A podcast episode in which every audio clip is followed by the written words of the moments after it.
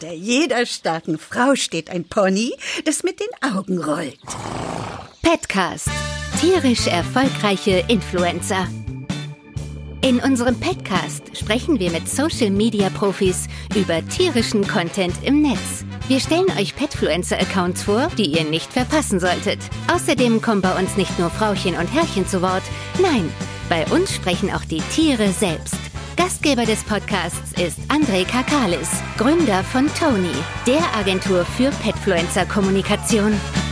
Hallo! Schön, dass ihr wieder dabei seid und euch unseren Podcast anhört. Vielen Dank für eure Zuschriften nach unserer ersten Folge. Besonders freut mich, dass euch unsere Rubrik Foto aufs Herz so gut gefällt. Natürlich wird diese auch wieder am Ende unseres heutigen Gesprächs stattfinden.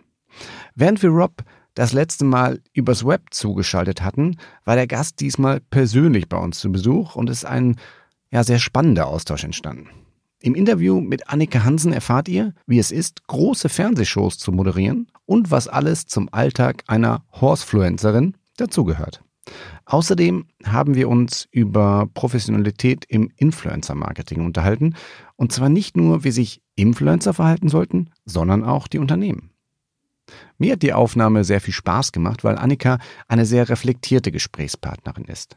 Auf ihren sozialen Kanälen ist sie spontan und authentisch, aber wenn man sich mit ihr unterhält, merkt man, dass sie das große Ganze immer im Blick behält und sich auch über Dinge wie Wertevermittlung Gedanken macht. Ich hoffe, ihr habt viel Spaß mit der heutigen Folge und äh, ja, vergesst nicht, uns zu abonnieren. Auch in Zukunft wird es spannende Gesprächspartner geben. Für Annika Hansen ist das Leben ein Ponyhof. Denn sie ist die mit den Pferden. Mit ganz viel Ponyliebe im Blut. Ein Pferdemädchen durch und durch. Annika liebt Pferde. Ganz besonders ihre drei eigenen. Das 20-jährige Charakterpferd Wölbchen, den unerschrockenen Hengst Kanto und die ehrgeizige siebenjährige Schimmelstute Kobi. Annika lebt Pferde. Und das jeden Tag. Bei allem, was sie tut. Sie ist Moderatorin, Unternehmerin, Autorin, YouTuberin, Instagram-Star. Sie kreiert Content rund um ihr Leben mit den Pferden, spricht über den Reitsport, Turniere, Produkte, das Training und ihren Traum von Ponyhausen. Sie zeigt die Höhen und Tiefen ihres Ponyhoflebens, ist gefühlsnah, ehrlich, ungekünstelt. Immer in Bewegung, immer voller Leidenschaft. Das kommt an. Auf Social Media folgen ihr über eine halbe Million Menschen. Sie kommentieren ihre Beiträge, schreiben lange persönliche Nachrichten und kaufen Annikas Shirts, Hoodies, Halfter, Satteldecken und Accessoires. Denn mit Ponyliebe hat sich das Multitalent einen weiteren Traum erfüllt. Die eigene Marke für Reiterinnen und Ponymädchen. Annika Hansen ist die mit den Pferden. Und zwar die, die sich immer neu erfindet. Die mit Wölbchen, Kanto und Kobi an ihrer Seite. Und die, die Social Media extrem erfolgreich für sich nutzt. Auch diese Folge von Petcast wird von Bosch Tiernahrung unterstützt, dem Familienbetrieb mit rund 60 Jahren Erfahrung in der Herstellung hochwertigster Tiernahrung. Bosch achtet dabei besonders auf den bewussten Umgang mit Ressourcen und verwendet regionale Rohstoffe. All das findet sich auch in der neuen Produktlinie Heimat wieder. Und damit ihr das mal ausprobieren könnt, gibt es einen Aktionscode. Für die nächsten zwei Wochen, also bis zur nächsten Folge von Petcast, erhaltet ihr mit dem Code PETCAST2 mit der Ziffer 2 auf bosch-tiernahrung.de ein zusätzliches Futtergeschenk. Den jeweils aktuellen Code sowie weitere Informationen findet ihr auch nochmal in den Shownotes unseres Podcasts. Die Aktion gilt solange der Vorrat reicht und Bosch Tiernahrung freut sich schon auf euren Besuch. Hallo Annika, herzlich willkommen. Schön, dass du da bist. Hallo, ich freue mich riesig, dass ihr mich eingeladen habt. Mein aller, allererster Podcast. Ich bin ein bisschen aufgeregt. Musst du nicht sein, du bist ja ein Profi. ja, ja, aber nicht in Sachen Podcast. ja, stimmt. Wir haben uns vor fünf Jahren äh, zu einem anderen Thema kennengelernt. Ich entsinne wir mich. Haben wir gekocht, haben, ne? Ja, genau. Wir haben zusammen eine, eine kleine Kochshow fürs, ja. fürs Web gemacht und du hast eine ganz bezaubernde Moderation gemacht. Und in Vorbereitung auf, auf diesen Podcast habe ich gesehen, du hast den YouTube-Kanal, also unsere Show war 2015. Mhm. Und ich habe gesehen, deinen Kanal gab es aber schon vorher, den auf YouTube, ne? Ja, ich habe ja lange beim Fernsehen gearbeitet und habe irgendwann von diesem YouTube gehört, was man da so macht und habe überhaupt nicht verstanden, was YouTube ist, habe aber einen Kanal gegründet und ähm, die Videos sind tatsächlich noch online, meine ersten. Sie waren hochkant mit dem Handy gefilmt, äh, relative Katastrophe. Also wer lachen möchte, kann sich das gerne angucken. Genau, also ich habe YouTube relativ früh angefangen, aber absolut höchst unprofessionell. Das heißt, du hast damals, hattest du noch kein Konzept. Wie ist das heute? Wie würdest du deinen Kanal für jemanden beschreiben, der dich vielleicht nicht kennt? Was, wie, wie genau sieht der aus? Also damals hatte ich gar kein Konzept. Ähm, es ist fraglich, ob ich heute so ein wirkliches Konzept habe. Ich glaube, das hat sich mit der Zeit einfach so entwickelt. Ähm, ich habe YouTube angefangen und habe irgendwann gerafft, dass man das äh, professioneller machen kann, dass man damit eventuell sogar Geld verdienen kann und habe dann tatsächlich das gemacht, was alle machen. Das heißt, ich habe versucht, mich zu schminken, ich habe versucht, Sport zu machen, das war Comedy ähm, und war damit wirklich nicht erfolgreich. Also die Leute wollten das einfach nicht sehen. Ich hatte halt eben diese Fernsehzielgruppe und ich habe damals mit Nela Lee, das kann man glaube ich an der Stelle sagen, eine Kollegin von Pro7, mit der habe ich was gedreht für YouTube und äh, sie hat damals zu mir gesagt, Mann, mach doch einfach mal das, was dir richtig viel Spaß macht. Und ich habe dann so ein bisschen rumgepöbelt, weil ich auch ein bisschen frustriert war, weil keiner meine Videos gucken wollte. Ähm, und habe dann wirklich gesagt, okay, dann mache ich jetzt ein Pferdevideo. Und das ging für meine damaligen Verhältnisse einfach wirklich durch die Decke. Und dann habe ich mich so eine Woche geschüttelt und gedacht, mache ich mal noch ein Pferdevideo. Und damit war so ein bisschen irgendwie das Grundkonzept geboren, dass ich gesagt habe, okay, dann mache ich halt jetzt Pferde auf YouTube. Und dann hat sich eigentlich, und das ist für mich total verrückt, meine komplette Zielgruppe einfach um 180 Grad gedreht. Also die Leute, die mich im Fernsehen geschaut haben, waren halt auch relativ männlich und klar, pro sieben, bisschen Turmspringen, bisschen ne, immer Make-up, hohe Schuhe. Ähm, da kann man sich die Zielgruppe vorstellen und irgendwie hat sich das dann einfach äh, komplett gedreht mit diesem Pferde-Content und ich habe letztlich das gemacht, was ich wirklich mag, was mich glücklich macht und äh, bin seitdem irgendwie Pferdemädchen geworden und bin das. Ja, und aus dem ich mache mal ein Pferdevideo. Ich glaube, du bist jetzt bei 450 Videos ja. und über 42 Millionen Aufrufe. Was glaubst du, was gefällt den, den Zuschauerinnen wahrscheinlich sehr stark, oder? Ja, es sind viele Mädels, die zuschauen. Ähm, es gibt aber auch erstaunlich viele Pony-Jungs, die beschweren sich immer, dass ich Pony-Mädchen sage. ähm, aber ja, es sind äh, doch mehr Mädels unterwegs oder junge Frauen, auch ältere Frauen. Ähm, ich glaube, beziehungsweise ist das das Feedback, was ich bekomme. Ich glaube, die Leute mögen das, dass ich mich nicht verstelle.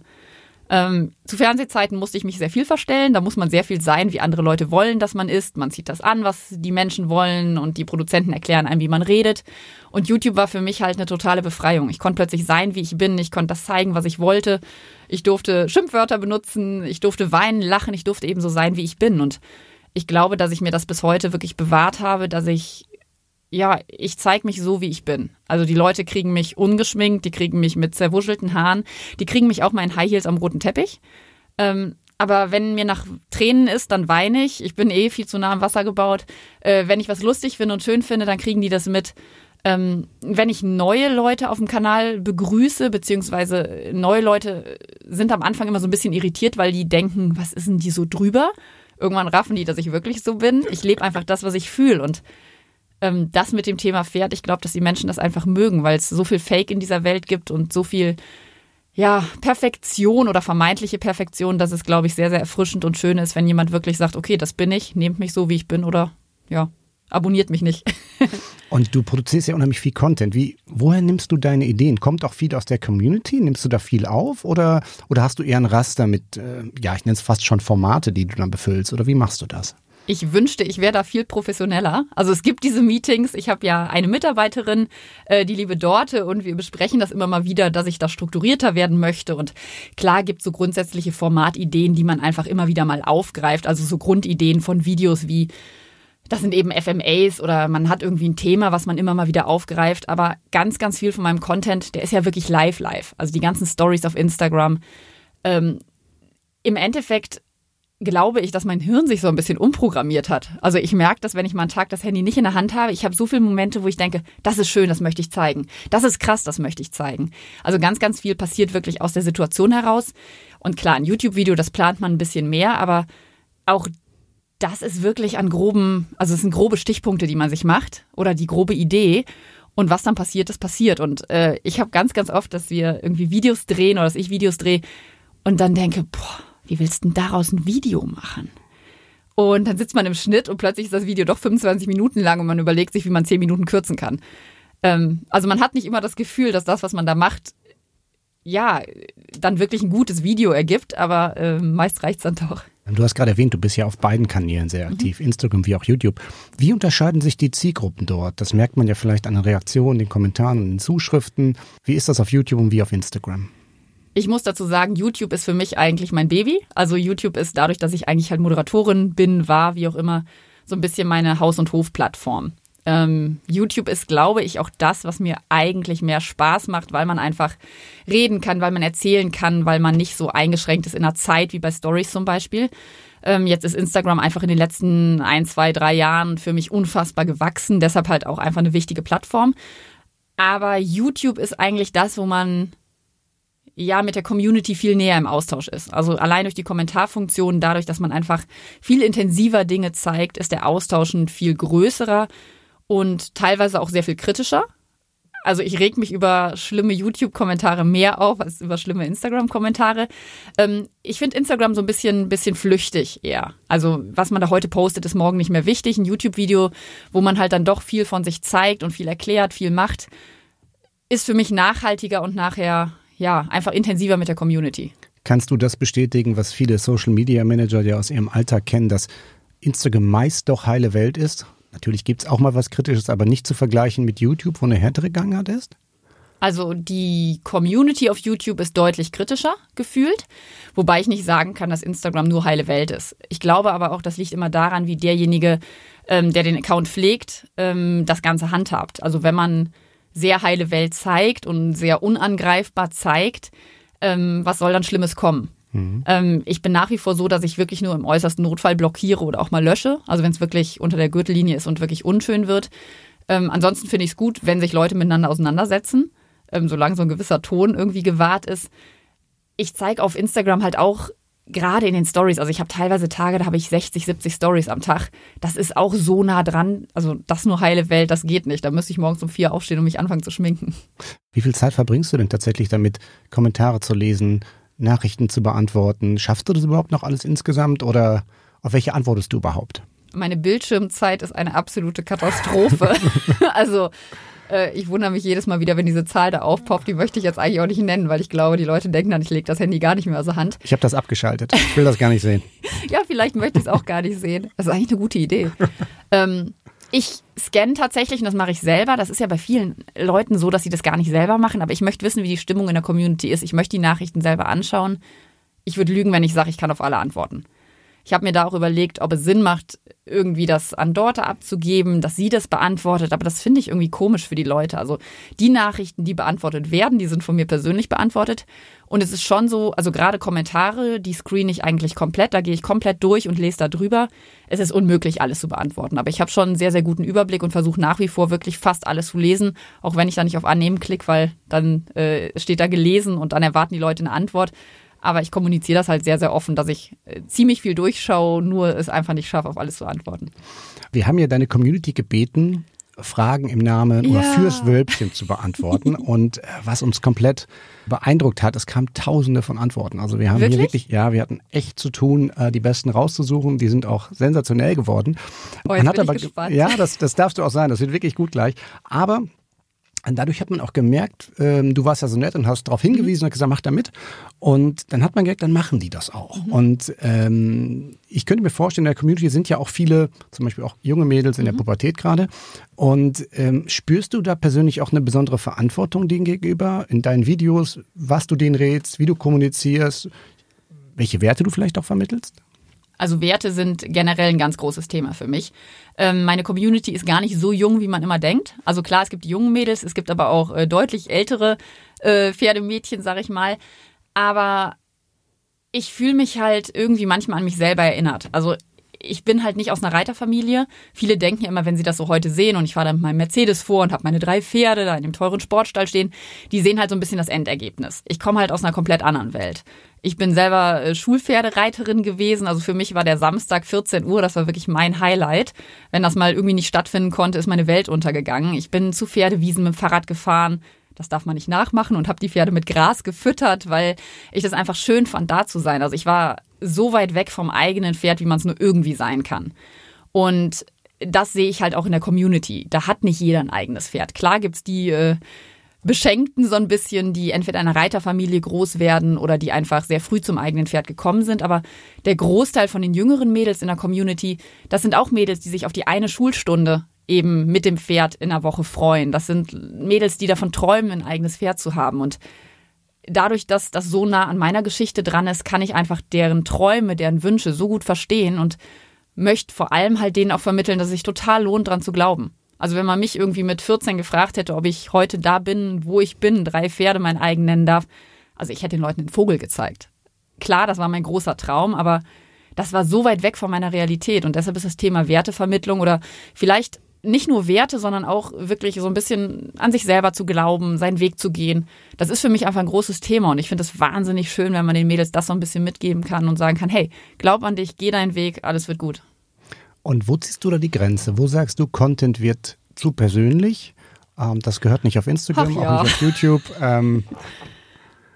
Ja, ja, die Grenze, die gute Grenze. Ich glaube, das hat sich immer weiter verrückt. Ähm, ich werde das relativ oft gefragt, so, was zeigst du denn nicht?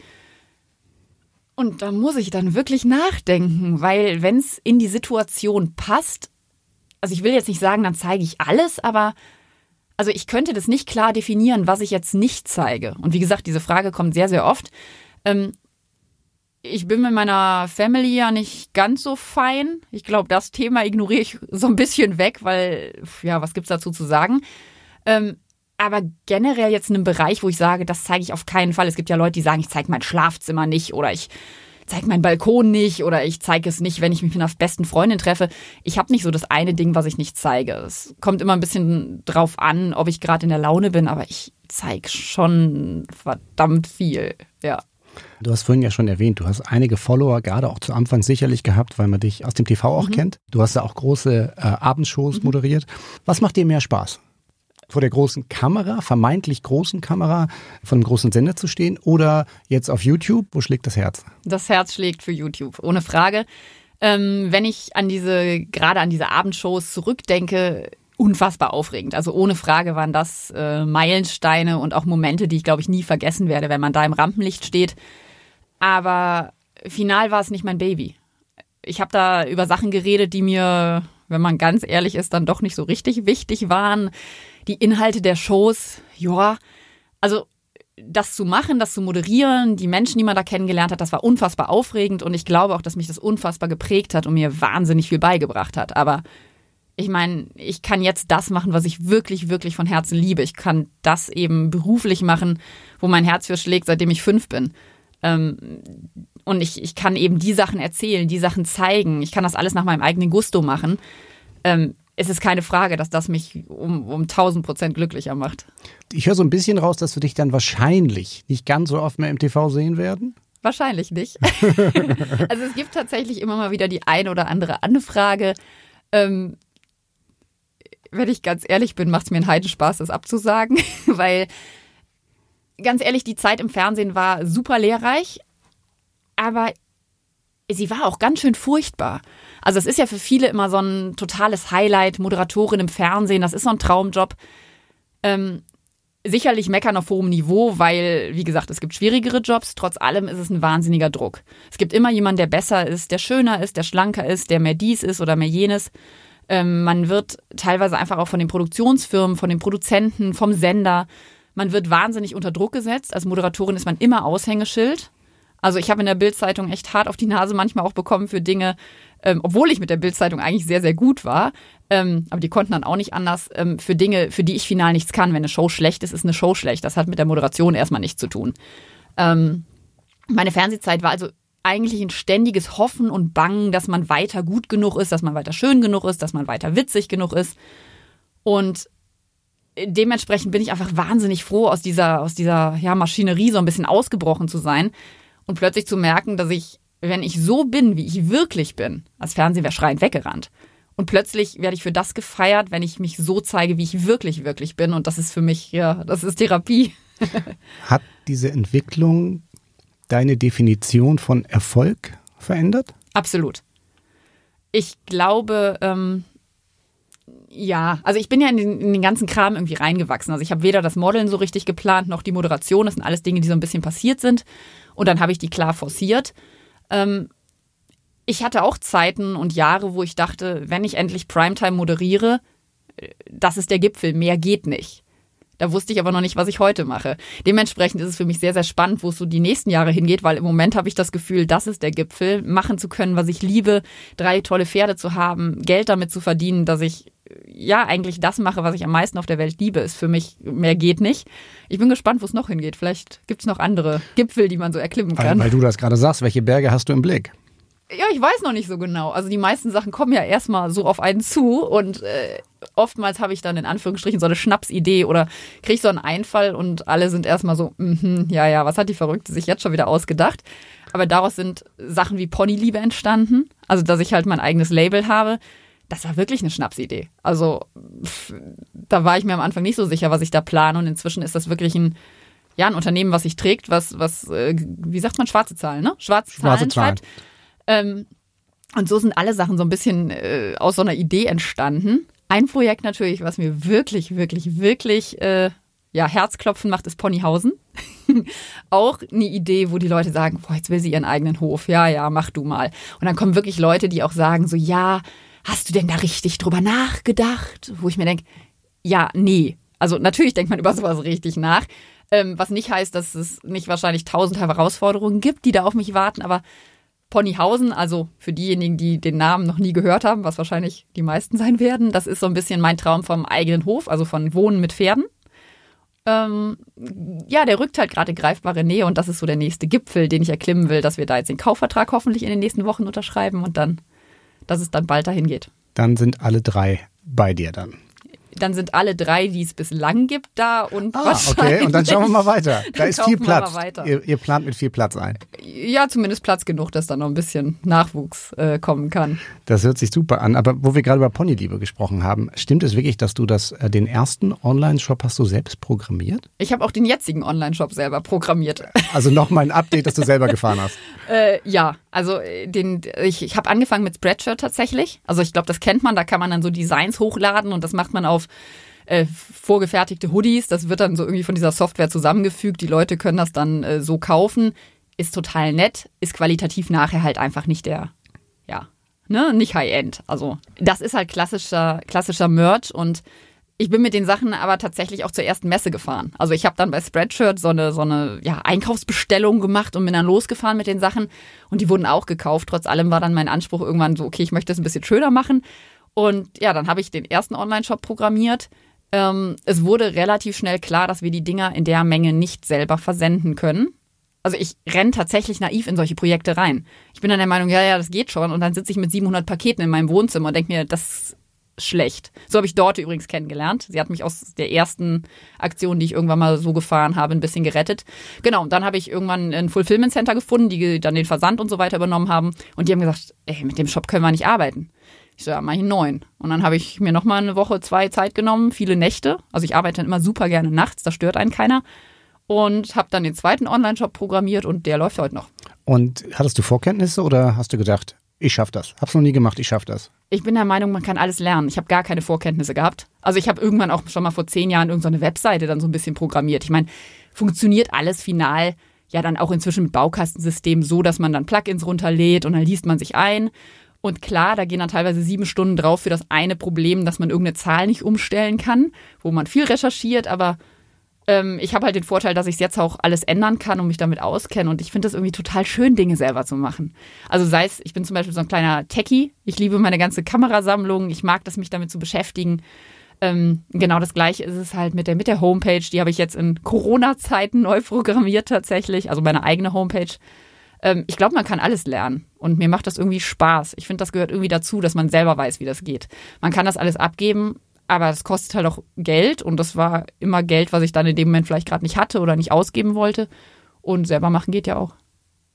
Erst deine Karriere im Fernsehen, dann erfolgreiche Influencerin, Unternehmerin auch. So Begriffe wie Selfmade Woman oder Girlboss, kannst du damit was anfangen oder wie fühlt sich das an für dich? Ich muss dann immer komische Gesichter machen. ja, ist, ist aber irgendwie so. Also Girlboss finde ich eigentlich total süß. Ich muss auch sagen, ich habe so eine, so eine Pinterest-Sammlung an so, so, so Girlboss-Empowerment-Sprüchen, weil ich das einfach schön finde. Weil ich es vor allem aber auch tatsächlich so ein bisschen an die Mädels weitergeben möchte. Ich finde es, äh, also ich sehe mich weniger selber als Vorbild. Wie gesagt, da muss ich komische Gesichter machen und will eigentlich weglaufen, weil ich das immer ein bisschen unangenehm finde. Ähm, aber ich finde es total schön, diese Werte halt weiter zu vermitteln. Also ich würde wahnsinnig gern, das sind auch so Ideen, ich habe so viele Ideen, die in meinem Kopf rumspinnen. Ähm, ich würde irgendwie wahnsinnig gern ein Format erfinden oder eine Möglichkeit finden, egal auf welcher Ebene, ähm, ja, Mädels zu erreichen und die halt einfach zu ermutigen, mehr zu machen, mehr das zu tun, was sie möchten und nicht unbedingt ähm, im Büro zu versauern. Nicht, dass Büro schlechter Job ist, ne? Viele, viele ja. wollen das, viele haben da Spaß dran, viele sind gerne angestellt. Aber ich glaube, es gibt ganz, ganz viele ja, also nicht nur Mädels, aber junge Menschen da draußen, die wahnsinnig Bock haben, was Eigenes zu machen und wo die Welt ihnen immer erzählt, das geht nicht. Die sind Träumer, die sind Spinner, die sollen lieber was Solides machen. Und klar, ein Schulabschluss ist wichtig und sicherlich ist eine Ausbildung auch nicht falsch, aber ich habe keine abgeschlossene Ausbildung und ist ja irgendwie trotzdem ganz gut gelaufen. Äh, kriegst du viele Anfragen aus deiner Community, äh, wo vielleicht auch Mädchen oder auch, wie du sagst, die Ponyjungs fragen, wie werde ich selber Influencer? Das fragen wirklich wahnsinnig viele. Ähm, wobei es oft wahnsinnig unreflektiert ist. Also ich glaube halt einfach, dass dieser Job, so wie er nach außen wirkt, wahnsinnig attraktiv für viele ist. Ne? Man, man bekommt tolle Pakete geschickt und man kann das machen, was man mag. End of the story. äh, wie viel dazu gehört, das wirklich professionalisiert zu machen, wie viel Zeit das in Anspruch nimmt, wie viel Mühe, wie viel Arbeit und auch wie viele Tränen man da teilweise äh, schon vergossen hat ähm, Nächte, die man durcharbeitet. Ich glaube, das sehen sehr, sehr viele nicht. Ähm, jetzt ist es im Pferdebereich sicherlich auch nochmal spezieller. Also wäre ich Beauty-Blogger oder Beauty-Influencer, ich meine, den Lippenstift legst du halt nach der Story weg, dann ist der in der Kiste drin. Mit drei Pferden hat man ein bisschen mehr Hassel. Also eigentlich bin ich fünf Stunden im Stall und dann fange ich an zu arbeiten. Ähm, ist sicherlich nochmal ein speziellerer Bereich. Aber das Interesse ist riesig groß. Also es wollen wahnsinnig viele wissen und ich denke auch da auf Ideen rum, wie man das vermitteln kann ähm, wie man denen, die das wirklich ernsthaft wollen, ähm, Hilfestellung geben kann, wie man aber auch die so ein bisschen deillusionieren kann, die da eine komplett falsche Vorstellung von haben. Weil ich glaube, man kann sich für sowas nur entscheiden, wenn man wirklich weiß, auf was man sich einlässt. Und ich glaube tatsächlich relativ fest dran, dass auch mein Erfolg nicht gekommen ist, weil ich mir fest vorgenommen habe, damit richtig Kohle zu verdienen, erfolgreich zu werden, viele Follower zu haben oder irgendwie sowas. Ich habe halt damit angefangen, weil ich Pferde liebe der Auslöser war, dass ich gesagt habe, ich zeige das, was ich liebe, ich zeige das, was mir wichtig ist. Und ich finde das eine etwas schwierige Entwicklung, dass man doch ja viele junge Leute hat, die sagen, sie haben einfach, ja, sie haben Bock, berühmt zu werden. Oder die dann mit 2000 Followern sich schon überlegen, wie sie das Ganze monetarisieren können. Und das sind nicht nur die jungen Leute. Also da gibt es auch tatsächlich ältere Damen, die ich kenne, die sehr, sehr schnell einen sehr großen Höhenflug kriegen und sich fragen, wie sie das jetzt denn zu Cash machen können. Wo ich mir denke, mach doch erstmal das, was du liebst. Mach doch erstmal. Bild doch für das, wo du vielleicht irgendwann mit Geld verdienen kannst, erstmal eine Grundlage. Ähm, wo so dieses, in Anführungsstrichen, Melken des Accounts dem zuvorkommt, dass man erstmal einen Account schafft. Mhm. Ja, etwas schwierige Entwicklung in meinen Augen, aber ähm. Wann gab es denn bei dir den Moment, wo du gemerkt hast, ähm, ich könnte das auch beruflich machen? Also wann hast du diesen, war das so ein stetiger Prozess, dass du einfach weniger Reporter oder Moderationsjob angenommen hast beim Fernsehen oder war das ein harter Cut bei dir? Es war tatsächlich ein fließender Übergang daraus, dass ich mal wieder eine Show hatte, die nicht so gut lief bei Pro7. dann ist man ja immer erstmal wieder so ein bisschen verbrannt und dann kamen so Angebote, die mich nicht so richtig angemacht haben und ich war wirklich unzufrieden. Dann habe ich parallel ja angefangen, YouTube so ein bisschen aufzubauen und dann kam der Moment, wo das mit dem Pferdethema groß wurde.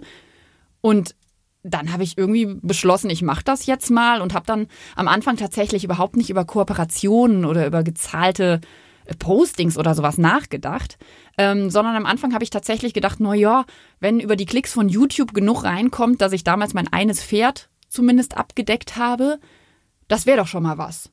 Und da habe ich eher so dran gedacht, wie kriege ich so die Fixkosten irgendwie wieder rein mit dem, was ich mache, weil dann bin ich erstmal safe und dann, dann gucke ich mal weiter. Ähm, und dass das so rasant ansteigt und ja im positiven Sinne so schnell eskaliert, damit habe ich überhaupt nicht gerechnet. Und dann sieht man halt irgendwie, äh, zum Beispiel auf Snapchat habe ich das damals gesehen, da wurden dann so Giveaways gemacht und ich so, hm, die kriegen da bestimmt Geld für, dass sie das für die Firmen machen. Und dann habe ich auf der Equitana 2017 tatsächlich damals noch mit Management, oder war mein Management da noch da? Ja, also da hatte ich tatsächlich noch mein klassisches äh, Fernsehmanagement. Ähm, mit denen bin ich dann so ein bisschen losgezogen, Kundenakquise zu machen. Weil ich denen gesagt habe, das ist eine super Idee. Wir finden jetzt Kunden, die mich fest buchen, so Kooperationspartner. Ich wie, haben, wie haben die reagiert? Äh, die hatten nicht so Bock. also weder hat mein Management das so richtig gecheckt, was ich davor habe. Also die waren immer auch so ein bisschen eher die Bremse und haben gesagt, renn doch nicht so viel, du willst zu viel, was ist denn mit dir? Und ich war so, ja, wir lassen das doch machen, wir machen da jetzt, wir machen da jetzt was draus. Also weder mein Management hat so richtig an mich und den Reiterbereich geglaubt und die Kunden wollten halt einfach nur, dass ich gehe. Also ich erzähle die Geschichte wirklich sehr gerne, weil es nach wie vor einer meiner liebsten, engsten Kooperationspartner ist, und zwar Agrops, das ist mein Futtermittelhersteller. Ähm, sie kommen halt aus dem, naja, also sie kommen sehr vom Land. Das darf ich, glaube ich, sagen. Das nehmen die Jungs mir nicht übel. Und die standen da in ihren Outfits, in ihren, in ihren Karohemden. Und dann stand da plötzlich dieses verrückte blonde Huhn auf deren Stand und hat ihnen erklärt, dass die jetzt Instagram machen sollen und dass sie das Ganze für die anschiebt. Und also ich habe wirklich, ich habe zweieinhalb Stunden auf diesem Stand verbracht und bin einfach nicht gegangen. und irgendwann hatte man, glaube ich, Erbarmen und dann hat man sich mit mir unterhalten. Aber tatsächlich ist dann innerhalb von zwei Monaten halt der erste Deal zustande gekommen. Und wie gesagt, wir arbeiten heute noch sehr erfolgreich, sehr gerne miteinander. Es gibt jetzt ein eigenes Wölbchen-Bussi, also Leckerli. Ähm, also super, super erfolgreiche, tolle Langzeitkooperation.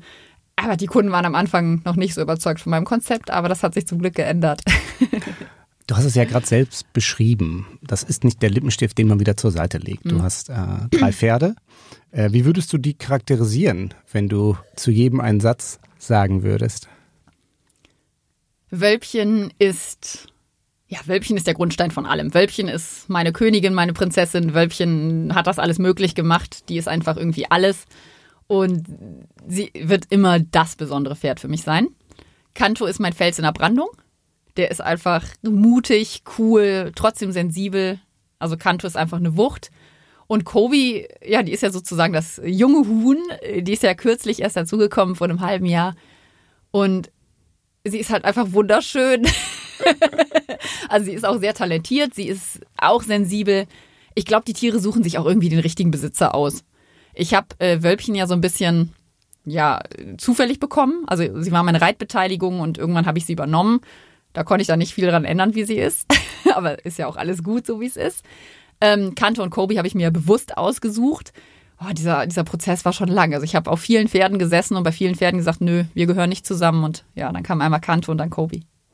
Und ähm, ich selbst kooperiere ja auch für Kunden seit vielen Jahren mit Influencern und seit ähm, ja, rund zwei Jahren mit Toni halt viel im Bereich alles, was rund um Haustier oder Tiere generell geht. Und mir fällt auf, dass da eine unheimlich starke Bindung ist zwischen den Kanälen und halt den Followern. Worauf würdest du das zurückführen? Was, was ist das Besondere gerade an den, ich darf sie mal Petfluencer nennen, um mal alle zusammenzufassen? Ich glaube, der große Unterschied ist eben, dass ein, ein Tier eben kein Lippenstift ist. Also das mag für den Influencer manchmal praktisch sein, wenn man es in die Schublade zurücklegen kann. Aber ein Tier ist halt ein, ein bester Freund, ein Begleiter fürs Leben im Idealfall. Ähm, es gibt da sicherlich im Reitsport auch andere Ansichten, wo das Pferd eher Sportgerät ist, aber meine Tiere für mich sind halt wirklich meine aller, allerbesten Freunde. Also keins dieser Tiere würde von mir weggehen. Die bleiben halt, bis sie irgendwann umfallen, was hoffentlich, also Wölbchen hat mir versprochen, dass sie mindestens 100 wird. Demnach äh, dauert das noch. Und ich glaube, dass das wirklich diesen Bereich so besonders macht. Also es geht eben nicht um Lippenstift oder um, um Golfschläger, sondern es geht halt um Lebewesen, mit denen man sein Leben teilt, es ist wahnsinnig emotional und ich glaube, jeder Tierbesitzer kann das komplett nachvollziehen. Das heißt, wenn die Pferde auch mal was haben, die Leute können das nachvollziehen, wie schlimm das für einen ist und oder wie schön es auf der anderen Seite ist, wenn was, wenn was Tolles passiert. Und ich glaube, das macht diesen Bereich einfach sehr, sehr besonders. Und äh, kommen wir zum Thema Werbung. Du hattest das vorhin schon angesprochen. Jetzt hast du Kooperationspartner. Wie wählst du die aus? Gibt es oder gibt es vielleicht noch einen Wunschkooperationspartner, der noch offen ist, der das hier unbedingt hören sollte? Ich habe schon die besten Kooperationspartner der Welt. äh, tatsächlich ist es so, dass ich dann eben 2017 losgezogen bin, um zu gucken, mit wem ich arbeiten kann. Und bin dann natürlich auf die Firmen zugegangen, mit denen ich eh bis dahin privat schon einfach in Anführungsstrichen gearbeitet habe, also die ich genutzt habe, die ich gut fand.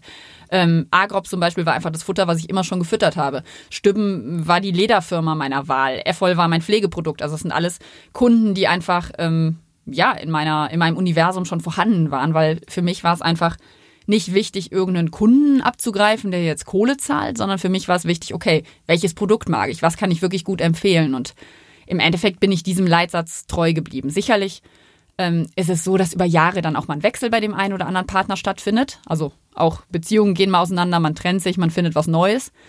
Aber prinzipiell ist mir wahnsinnig wichtig, dass es Partner sind, wo ich das Produkt einfach wirklich mag. Ich weiß, dass das immer viele Influencer sagen. Ich weiß genauso gut, dass das nicht alle so machen. Ähm, ich könnte das nicht anders. Also es gibt sicherlich auch zwei, drei Mistprodukte, die ich irgendwann schon mal empfohlen habe. Habe ich aber meist im Nachhinein bei der Community auch revidiert und gesagt, Leute, da ist was schiefgelaufen. Ähm, ich glaube, dass ich mit meinem Setup, was ich jetzt so an langfristigen Kooperationspartnern habe, einfach wahnsinnig gut und unheimlich authentisch aufgestellt bin, weil ich die Produkte alle liebe. Also sei es Mercedes, ähm, tatsächlich bin ich vorher nicht Mercedes gefahren, das konnte ich mir nicht wirklich leisten. äh, bin wahnsinnig äh, dankbar, solche Partner an meiner Seite zu haben, die wirklich für mich funktionieren. Und ich strebe halt immer langfristige Kooperationen an. Ich halte nichts davon, irgendwie Produkt XY einmal kurz in die Kamera zu halten und danach zu wechseln, wer zahlt als nächstes. Das mag ich nicht. Deshalb habe ich eigentlich hauptsächlich mindestens äh, zwölf Monatsverträge. Das funktioniert super gut und da kommen halt ab und an dann so, klar, Einzelkunden zu, die auch mal was buchen, aber mir ist einfach wichtig, dass ich das Produkt mag. Ich lasse mir die Sachen zuschicken, ich probiere die Sachen aus, funktionieren die gut, kann man darüber reden, was man macht. Du hast gerade schon gesagt, also keine so eine so One-Shots, sondern im Endeffekt geht es dir auch um eine authentische und langfristige Zusammenarbeit. Gibt es noch Punkte, wo du sagst, das würde in Sachen Kooperation und Werbung nicht in Frage kommen für dich? Schwierig jetzt so einfach blind zu sagen. Also ich sage unfassbar viel ab. Also die Anfragen, die reinkommen, sind zahllos für die absurdesten Produkte tatsächlich. Also dort und ich haben auch so eine Hitlist an, ähm, an Dingen, wo wir uns immer wieder wundern, wie die auf mich zukommen. Ähm, ich mache durchaus auch Sachen nicht im Pferdebereich. Also das ist aber auch so ein bisschen der Community erklärt, weil ich bin nicht nur Pferd, ich bin sehr, sehr, sehr, sehr, sehr viel Pferd, aber ja. ähm, ich habe ja auch noch meinen anderen Account, also Annika Hansen, da mache ich zum Beispiel auch andere ähm, Werbekooperationen, ähm, wobei ich alle Stories tatsächlich auf Wölbchen mache. Ähm, und auch da kommen mal Sachen, die nichts mit Pferd zu tun haben, aber sie müssen einfach in meinem Universum funktionieren. Also es müssen Sachen sein, die ich einfach nutze, die ich gut finde, die ich meiner besten Freundin empfehlen würde.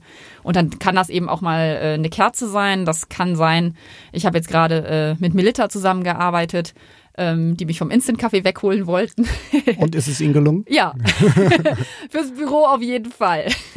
ähm, genau, also äh, wir machen es wirklich sehr individuell. Wir gucken uns das an, worum es geht, wir gucken uns das Produkt an. Ähm, und wie gesagt, im Idealfall sind das eh Sachen, die ich immer schon benutzt habe, beziehungsweise einfach nah an meinem Universum dran sind. Es wird immer viel, wenn man sich so die Fachpresse anschaut oder auf Kongressen, wird immer viel über die Professionalisierung von Influencern gesprochen. Ähm, ich frage mal umgekehrt, wie professionell sind die Anfragen, die du erhältst? Die sind alle natürlich höchst professionell. die, die, die du zusagst. ja. genau. Ähm, also manchmal packt man sich schon an den Kopf. Also ich finde es persönlich tatsächlich schon schwierig, wenn es per Direct Message bei Instagram kommt. Ähm, für mich ist da E-Mail irgendwie der, der Weg der Wahl eigentlich, weil ich bekomme zwischen 500 und 1000 Nachrichten am Tag. Bisschen schwierig, wenn dann da irgendwer äh, gerne sofort duzend ohne persönliche Ansprache schreibt, was denn so ein Posting kostet und er wird sich gerne mal in meinem Feed verewigen. Also muss ich sagen, sowas lösche ich halt auch meist einfach. Aber das kommt immer noch vor. Ja, also das, das, kommt, jetzt, das, das sind vor. jetzt keine ja. Witze aus 2017, nee, nee, nee, sondern das ist noch. Das ist 2020. Das ist 2020. Ich glaube, das okay. ist auch 2022 noch. Also Hoffen gibt, wir nicht. Aber ich frage mich immer, es muss doch jemand geben, der da, der da drauf eingeht. Also sie würden das ja nicht machen, wenn es nicht klappen würde. Weißt du? Also Vielleicht bist du immer nur die Erste, wo sie das probieren. Ich glaube es nicht. Und dann aber, kriegen sie eins ja, auf die Nase und dann. Dann, äh, ja, du würdest ja. da wahrscheinlich. Hast du einen kleinen Bildungsauftrag in der Sache auch noch? Ein bisschen. Ich mag das ganz gern. Also ich, ich würde tatsächlich Firmen super gerne beraten, so äh, how to mit Influencern umgehen. Aber ich glaube, der Beratungsbedarf ist auf beiden Seiten extrem da. Also so wie, wie, wie einige, also ich möchte sie gar nicht Kunden nennen, ich sag mal Firmen, die da jetzt auch mal was mit diesen Influencern machen wollen, weil die haben gehört, das läuft gut. Äh, wie da der Bedarf da ist, wirklich zu professionalisieren, ist es auf Influencer-Seite genauso. Also ich kriege das ja durchaus mit. Ich bin da sehr umtriebig, höre viel, lese viel, äh, erfrage viel und äh, auch im Influencer-Bereich ist es ja teilweise so, dass ich mir denke, schaff dir doch bitte, wenn du Geld haben möchtest, zumindest ein Media-Kit an und hab zumindest mal was vom Wort-Reporting gehört. Und versteh doch bitte, dass du das Geld für eine Dienstleistung bekommst und nicht, weil du schöne Bilder machst. Ähm, ja, das würde wahrscheinlich diesen Podcast irgendwie sprengen. Vielleicht machen wir da einen eigenen. Ich glaube, auf beiden Seiten ist einfach riesigen, riesiger Bedarf da irgendwie nach Beratung und ja, mal gucken, wem ich mich da zuerst widme. Jetzt widmen wir uns erstmal dem Wölbchen. Oh. Wir haben es ja vorhin schon angekündigt. Wir haben mit wir haben deine Community um Hilfe gebeten mhm. Und äh, wir haben fünf Fragen gestellt. Ich bin so gespannt. Ja, das ist, äh, ich bin auch gespannt, weil ähm, ich werde ja gleich deine Reaktion sehen. Und man muss wirklich sagen, es kamen super viele Antworten. Ja, das freut mich so. Und wir haben die besten rausgesucht, haben die teilweise auch zusammengesetzt und äh, wir hören da jetzt einfach mal rein. Los geht's.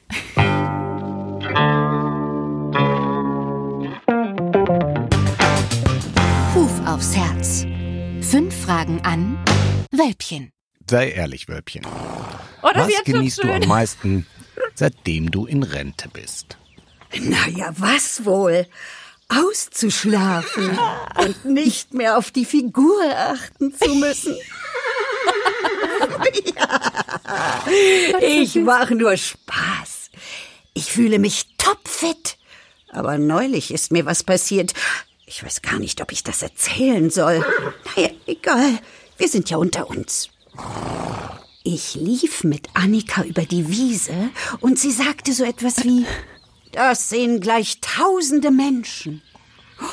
Ich hab mich umgeguckt. Mehrmals sogar. Aber egal, wo ich hingeschaut habe, Außer zwei Reitern hinter einem Zaun habe ich niemanden entdecken können. Das war das erste Mal, dass ich dachte, Mensch, Wölbchen, du bist auch nicht mehr die Jüngste. Nein. Wie alt ist Wölbchen jetzt? 20. 20 ist sie, ja. Wobei sie eigentlich Sie tut immer so, als wüsste sie das nicht, aber ich glaube, sie weiß schon, dass sie das da der ganze Sache ist. Das bin ja gar nicht ich, das ist ja eigentlich sie. Also ohne Wölbchen wäre das ganze Ding nichts. Und mit wie vielen Jahren hast du Wölbchen bekommen? Ähm, vor zwölf Jahren. Seit zwölf Jahren elf, bei elf, Elf, zwölf Jahre ist sie jetzt bei mir, ja. Also ich habe sie ja vorher, wie gesagt, als Reitbeteiligung gehabt, aber sie ist schon echt, also länger als meine längste Beziehung, ne? Wölbchen ist meine längste Beziehung. du bist ja Annikas Once in a Lifetime Horse.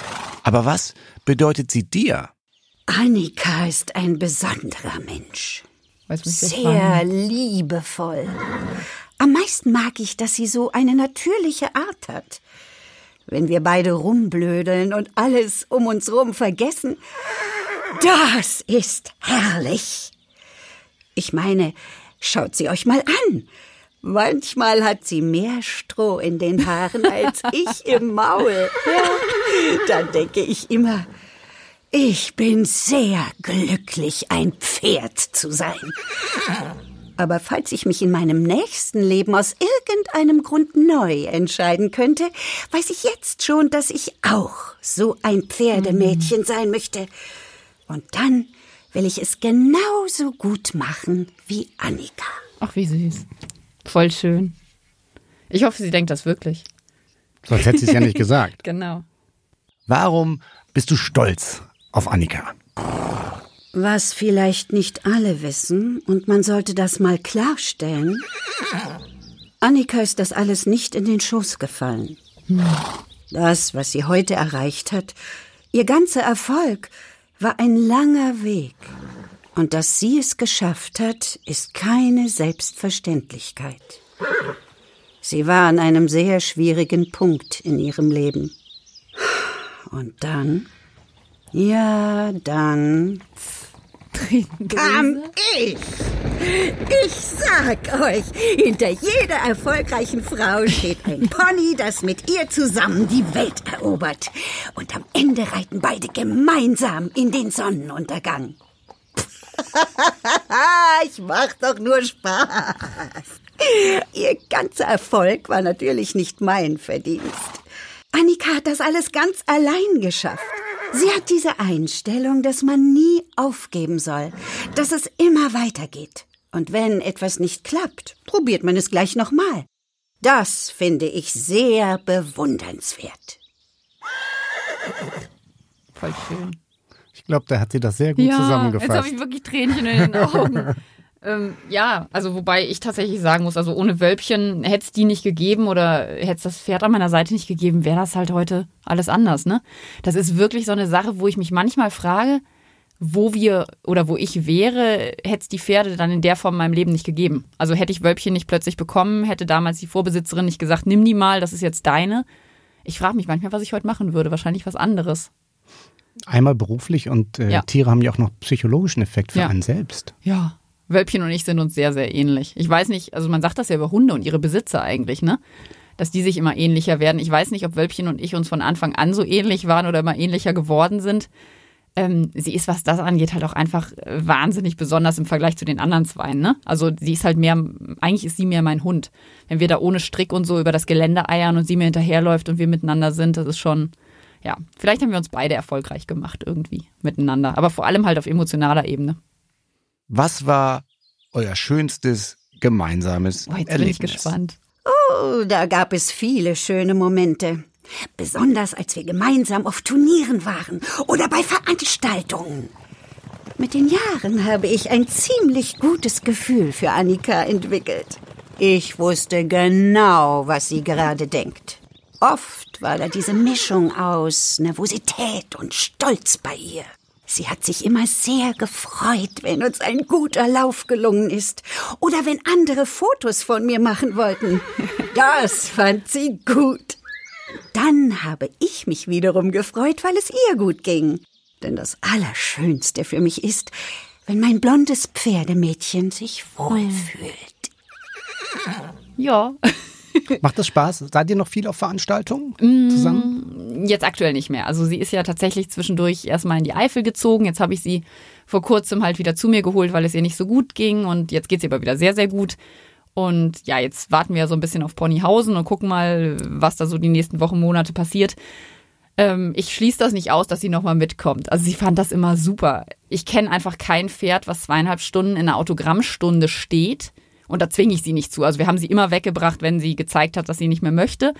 Aber sie stand halt zweieinhalb Stunden da und hat mit den Leuten Selfies gemacht.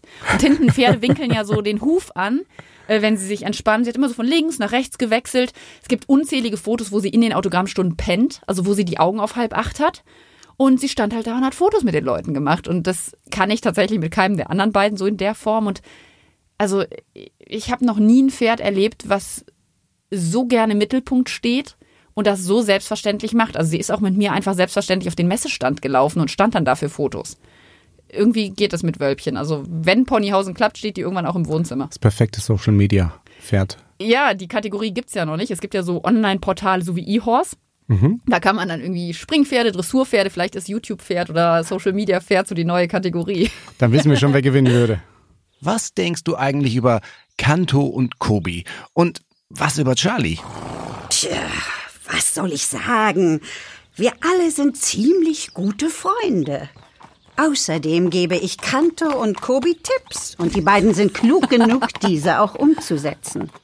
Nur bei Charlinski, da sehe ich schwarz.